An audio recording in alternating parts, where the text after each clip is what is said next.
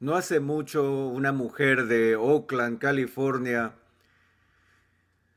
se me acercó y me dijo que estaba enojada, estaba muy angustiada. Y lo que me dijo fue que ella estaba muy enojada con su pastor. Le dije, bueno, ¿y por qué estás así con él? Ella dijo, tengo la sensación que por alguna razón mi pastor cada domingo en la mañana hace todo lo posible para ocultar la verdadera identidad de Dios a la iglesia. Me dijo, vengo a la iglesia con el anhelo de tener la oportunidad de adorar, que mi alma experimente reverencia hacia Dios y adoración. Dijo ella, pero el Dios del que oigo hablar está completamente paralizado, ha sido reprimido, lo han vuelto inofensivo. Y ella dijo, estoy segura que la razón por la que el pastor hace eso es porque no quiere atemorizarnos, explicando el verdadero carácter de Dios. Ahora, señoras y señores, no sé qué tan cierta fue la queja de esta mujer, pero yo sé que todos tenemos una tendencia a suavizar el retrato bíblico de Dios y hay una razón para ello. La razón es simple. La santidad de Dios es traumática para las personas no santas. Y eso se hace evidente si vemos el resto del texto de Isaías. Ya hemos visto el relato que Isaías hace de su visión de la santidad de Dios. Y lo que me gustaría ver ahora es qué sucedió con Isaías en respuesta a lo que vio. Antes de hacer eso, quisiera comentar que en los primeros capítulos de la institución de la religión cristiana escrita por Juan Calvino, él hace una declaración parecido a esto. Allí está el temor y temblor con que los santos de la antigüedad temblaron delante de Dios, coma, como toda la Biblia lo relata. Lo que Calvino decía es esto que en la escritura existe un patrón en las respuestas humanas a la presencia de Dios. Y, pareciera que mientras más justa es descrita la persona, más temblará cuando entra en la inmediata presencia de Dios. No hay nada despreocupado ni casual en la respuesta de Habacuc cuando encuentra al Dios Santo. ¿Recuerdas la queja de Abacú donde vio toda la degradación y las injusticias que se estaban extendiendo a lo largo y ancho de toda su patria? Él estaba tan ofendido por esas cosas que subió a su puesto de guardia y se quejó contra Dios diciéndole, muy limpios son tus ojos para mirar el mal. ¿Por qué ves a los menospreciadores y callas? Y dijo, Velaré para ver lo que se me dirá y que ha de responder a mi queja. ¿Puedes recordar lo que pasó? Que cuando Dios se le apareció a Habacuc, él dijo, temblaron mis labios, pudrición entró en mis huesos y dentro de mí me estremecí. ¿Qué pasó con Job? Cuando esperaba la voz de Dios y cuando Dios se mostró a sí mismo a Job, él dijo, me aborrezco y me arrepiento en polvo y ceniza. Una vez hablé, mas no responderé, mi mano pongo sobre mi boca. Como dijo Calvino, el reporte uniforme de la Sagrada Escritura que todo ser humano que ha sido expuesto a la santidad de Dios tiembla en su presencia. Eso no fue menos cierto para, para Isaías. Ahora pensemos en Isaías. No, no he hecho ninguna investigación moral del siglo VIII en Israel, Pero no puedo imaginar que hubiese un humano caminando por la nación judía de aquel entonces que en términos humanos fuera más justo que Isaías. Isaías era de los seres humanos más justos que se podían encontrar en aquellos días. Y es él quien tiene ese atisbo de la santidad de Dios y lo primero que hace al ver la santidad de Dios es, es gritar de terror. Y la versión Reina Valera registra sus palabras de esta manera. ¡Ay de mí! Que soy muerto. Sé que las traducciones más recientes han tratado de actualizar el lenguaje de Isaías allí porque ya nadie habla más así, nadie dice ay de mí. Es una expresión un tanto anticuada, los expertos lo llaman arcaísmo. Es como si alguien dijera hoy pardiez o recorcholis, recorcholis. Nadie habla así a menos que seas contemporáneo a Don Quijote. A veces se puede escuchar a los judíos decir hoy Beismir que es la forma judía de la misma expresión, ay, ay de mí. Pero no es usual escuchar hablar de ese modo en nuestra cultura. Por eso los traductores tratan de comunicar la palabra de Dios con expresiones modernas, quitando algunas de esas expresiones arcaicas.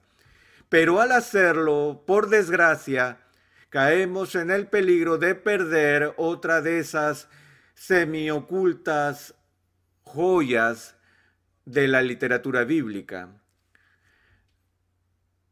Hay una razón por la que Isaías utiliza la palabra hay.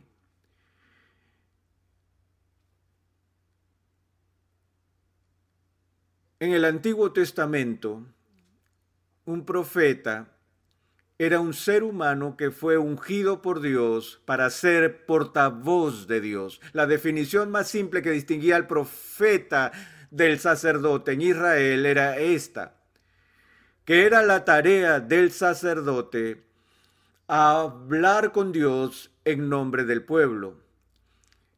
Era la tarea del profeta hablar con el pueblo en nombre de Dios.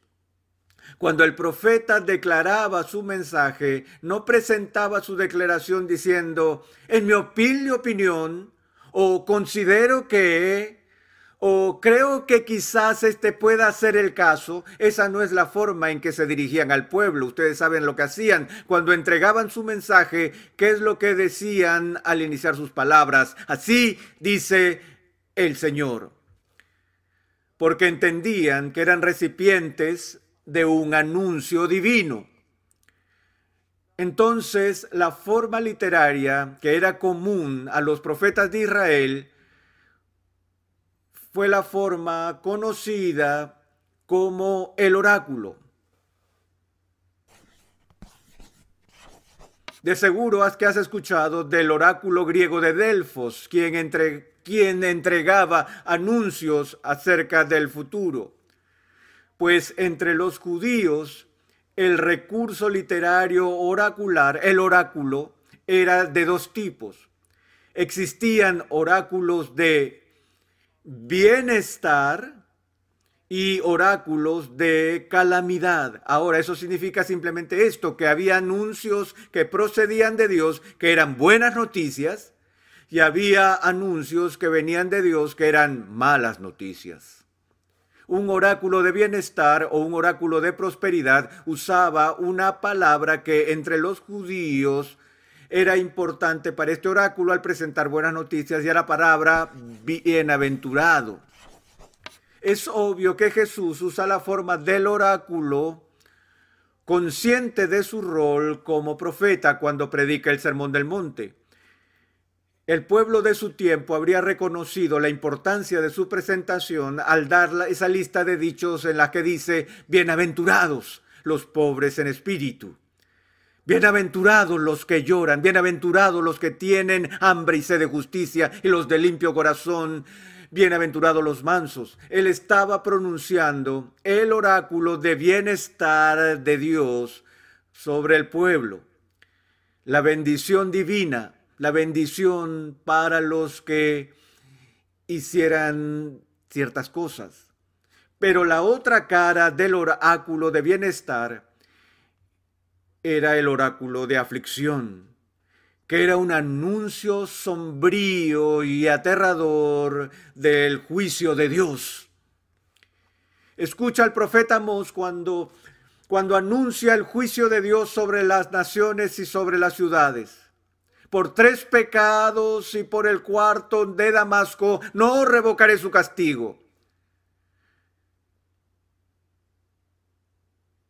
Jesús cuando realizó la dura denuncia contra, contra los fariseos, inició sus palabras de juicio usando el oráculo profético del Antiguo Testamento al decir, ay de vosotros, escribas y fariseos hipócritas, porque recorréis el mar y la tierra para hacer un prosélito y una vez hecho lo hacéis dos veces más hijos del infierno que vosotros.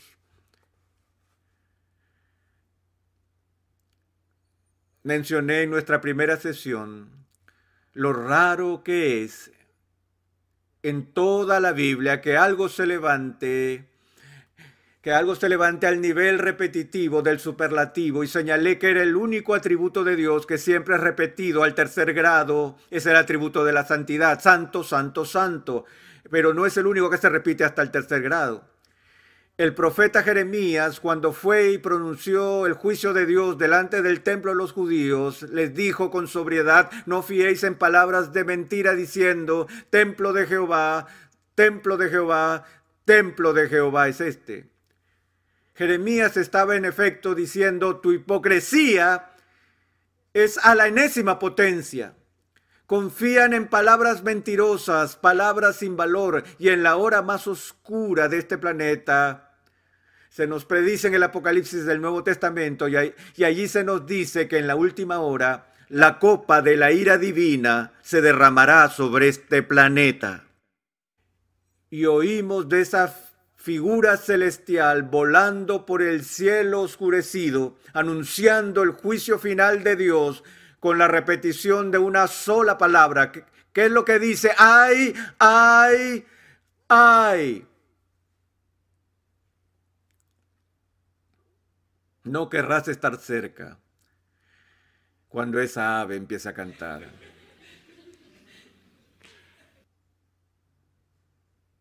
Pero ves lo que vemos en el sexto capítulo de Isaías. Ves a aquel que es llamado por Dios y separado, cuyas palabras, las mismas palabras de Dios mismo en su boca, el primer oráculo que pronuncia es un oráculo de condenación sobre sí mismo. Ay de mí Tan pronto como se le descubre a Isaías la, la santidad de Dios, por primera vez en su vida, él entiende quién es Dios. Y al segundo de que Isaías entendió quién era Dios, por primera vez en su vida, él entendió quién era Isaías.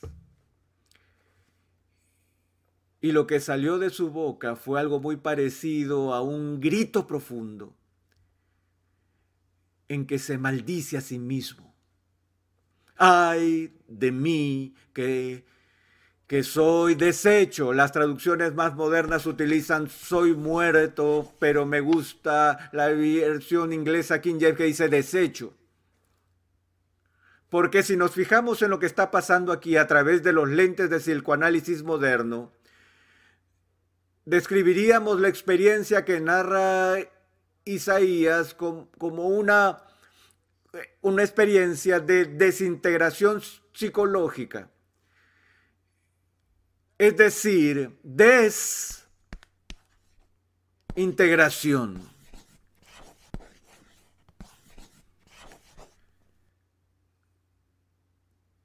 Utilizamos palabras para describir cuando una persona está sana, al decir que está completa. Todo está en su lugar. Y cuando vemos a alguien que lo está perdiendo, ¿qué decimos? Que se está cayendo a pedazos. ¿No es interesante que un sinónimo que usamos para virtud sea la palabra integridad? Significa que tenemos todo lo relacionado con nuestra vida bien unido de forma coherente y consistente. Ahora, señores y señores, aquí tenemos al hombre que posee la mayor integridad del pueblo judío, quien logra darle un vistazo a la santidad de Dios e inmediatamente sufre su propia desintegración, se hace pedazos. Eso es lo que pasa con las personas que le dan una mirada al carácter de Dios.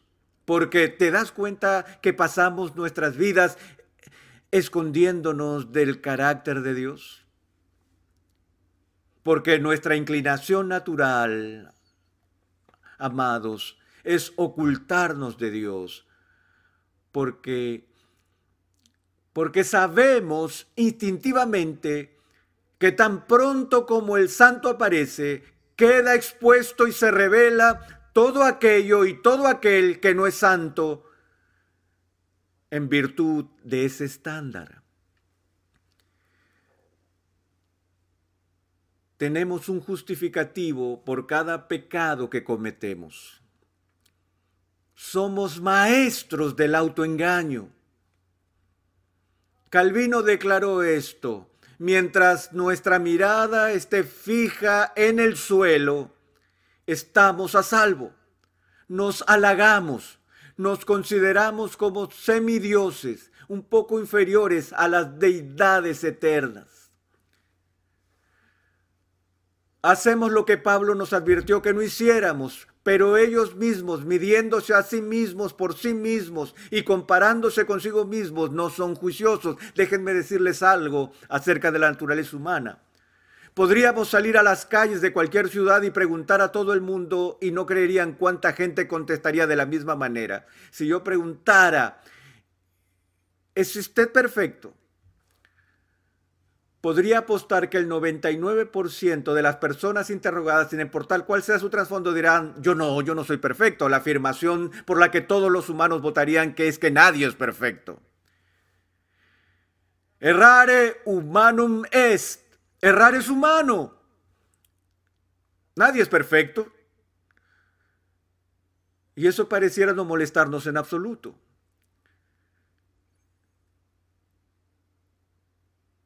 No hay persona alguna en el planeta que pueda negar que no es perfecto. Esa es una doble negación, lo diré de otra manera. No hay persona alguna en el planeta que pueda afirmarse perfecta. Y amados, no hay una sola persona que entienda la gravedad del no ser perfectos. Porque el estándar por el cual seremos finalmente juzgados no es a través del promedio, sino del estándar de la perfección de Dios. ¿Podría escuchar esto? Claro, todos tenemos derecho a un error. ¿Quién lo dice? ¿Es que acaso Dios dijo, puedes cometer un error? ¿Un pecado gratis? ¿Un acto gratuito de traición contra mi autoridad? ¿Un insulto gratuito a mi integridad? Nunca lo dijo, ¿sí? Pero incluso si lo hubiera dicho, ¿hace cuánto tiempo que ya sos el tuyo? Todos tienen un derecho a cometer un error. Espero tengamos derecho a más de uno. Por lo menos uno por segundo sería mejor. Pero ya ven, estamos cómodos con nuestra imperfección. Nos juzgamos midiéndonos unos a otros. No importa cuán avergonzado esté de las debilidades en mi vida y hay veces que cuando me miro a mí mismo y llego a sentir asco. ¿Se han sentido así? ¿Alguna vez han sentido repulsión de ustedes? No puedo creerlo. No puedo creer que sea tan egoísta, no puedo creer que sea tan codicioso o lujurioso o lo que sea. Pero somos rápidos para excusarnos. Porque miramos alrededor y siempre podremos encontrar a alguien que es más depravado que nosotros, al menos en la superficie. Podemos ser como el publicano o mejor como el fariseo del cual Jesús dijo que fue al templo orar. Él dijo, Dios te doy gracias porque no soy ni aún como ese publicano. Y así encontramos la manera de excusarnos y halagarnos hasta que vemos el estándar. Y cuando eso sucede, quedamos deshechos, como Isaías fue desbaratado. Cuando vio la santidad pura, pudo comprender lo que era y lo que él no era no pudo soportarlo y cayó sobre su rostro y gritó de dolor mientras decía, ay de mí que soy deshecho porque siendo hombre inmundo de labios y habitando en medio de pueblos que tienen labios inmundos, han visto mis ojos al rey. Me pregunto por qué dijo lo que dijo. Cuando él clamaba en medio de su terror, dijo, estoy deshecho porque tengo una boca inmunda. Me pregunto por qué, por qué su boca. Si leemos las enseñanzas de Jesús, podrán notar que una de las cosas que se observa una y otra vez en su enseñanza es una lección que ya casi nadie llega a creer en nuestro siglo nunca más. Jesús, sí Jesús de Nazaret enseñó algo. Él enseñó varias veces que algún día todos los seres humanos serán llamados ante el tribunal de Dios que cada uno de nosotros tendrá que dar cuenta ante el Creador Santo del cielo y la tierra. Y Jesús dijo que en ese día toda palabra ociosa que hayamos dicho será puesta en juicio. Todo aquello que hemos hecho, todo aquello que hemos dicho, cada promesa que hicimos y que no cumplimos, cada declaración blasfema que haya salido de nuestros labios, toda calumnia que hayamos levantado con nuestro prójimo, todo será traído y puesto sobre la mesa. Jesús dijo, no lo que entra en la boca contamina al hombre, mas lo que sale eso contamina. Dios nos ha dado la boca como instrumento para alabarle, para expresar su verdad. En lugar de eso, mentimos, hacemos daño a otros, blasfemamos contra Dios. Tenemos labios inmundos. Cuando Isaías vio la santidad de Dios, su mano se dirigió automáticamente a su boca. Mientras clamaba y se maldicía a sí mismo. Ahora, señoras y señores, ¿qué hizo Dios? Miró desde su trono y vio a su siervo retorciéndose en el polvo en todo su remordimiento y arrepentimiento como un monje medieval en un monasterio, autoflagelándose y le dijo, ya, ya, ya, vamos Isaías, ya te estás tomando demasiado en serio. No te tortures tanto preocupándote en forma enfermiza con tu propia culpa. Le vas a dar material de estudio para toda una vida a gente como Simon Freud si sigues así. No seas tan neurótico. Estás con sentimiento de culpa. Seguro que has estado leyendo a Jonathan Edwards o de algún otro puritano con sus excesos acerca de la pureza.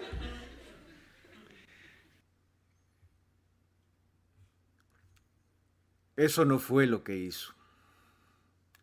Ni tampoco Dios vio a su siervo retorciéndose en el suelo y le dijo, sufre, gusano miserable, merece ser destrozado y arruinarte. Continúa así, que la maldición caiga sobre ti. Estoy harto de personas como tú, Isaías. Nos vemos luego. Eso no fue lo que hizo. Les diré algo más que él no hizo, señores y señores. Dios no dijo a Isaías una sola palabra acerca de la gracia barata. Dios no dijo, mira Isaías, todo lo que quiero que hagas es poner tu nombre en una tarjeta de visita o levantar tu mano así podrás entrar en mi reino. No. Dios vio a su siervo en dolor e hizo una señal a uno de los serafines y el serafín se acercó al altar, donde los carbones encendidos al rojo vivo ardían en el lugar santo y las brasas estaban tan calientes que incluso la piel del ángel no podía tocarlas. Tuvo que usar unas tenazas y con ellas tomó uno de esos carbones al rojo vivo y voló hacia Isaías y leemos en el texto que colocó este carbón caliente en sus labios.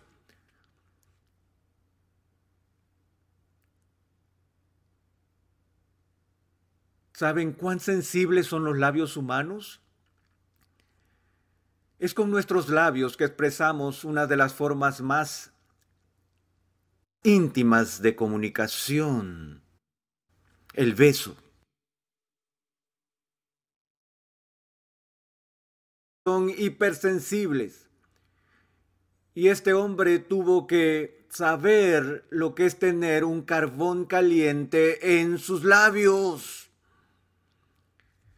Lo que pasó fue que tan pronto el carbón tocó sus labios, apareció una enorme ampolla sobre ellos, se podía oír su carne chisporroteando. ¿Por qué? Porque Dios estaba siendo cruel y bárbaro en su castigo para con Isaías.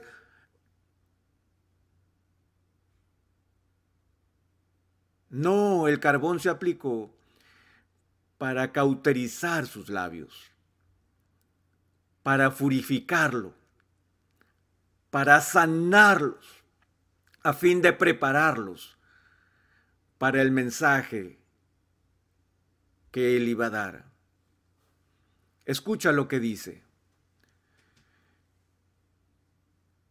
Y voló hacia mí uno de los serafines, teniendo en su mano un carbón encendido, tomado del altar con las tenazas y tocando con él sobre mi boca, dijo, He aquí que esto tocó tus labios y es quitada tu culpa y limpio tu pecado.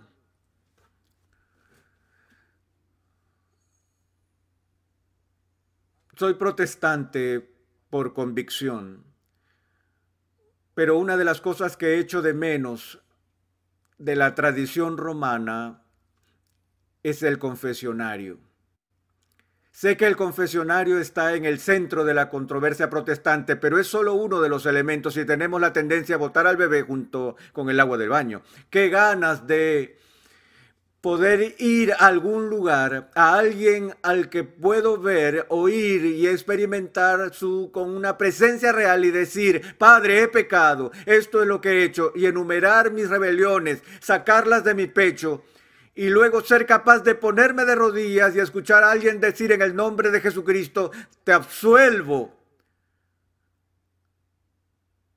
te libero, tus pecados te son perdonados. ¿Cómo me gustaría oír a Cristo entrar en este salón ahora mismo y caminar hasta ti de forma privada y que te diga, conozco cada uno de tus pecados?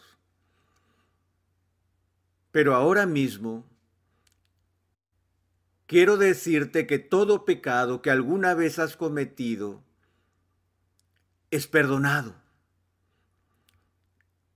Tu maldad ha sido borrada, toda. Nunca más tendrás que preocuparte por los pecados que cometiste contra Dios. Yo te perdono y te limpio en este momento y para siempre. ¿Cuánto darías por escuchar a Jesús decir eso hoy? Eso es lo que Dios le dijo a Isaías. Se ha ido Isaías, toda tu culpa. No tienes que hablar más de la maldición. La he quitado. Tus pecados son perdonados, han sido expiados.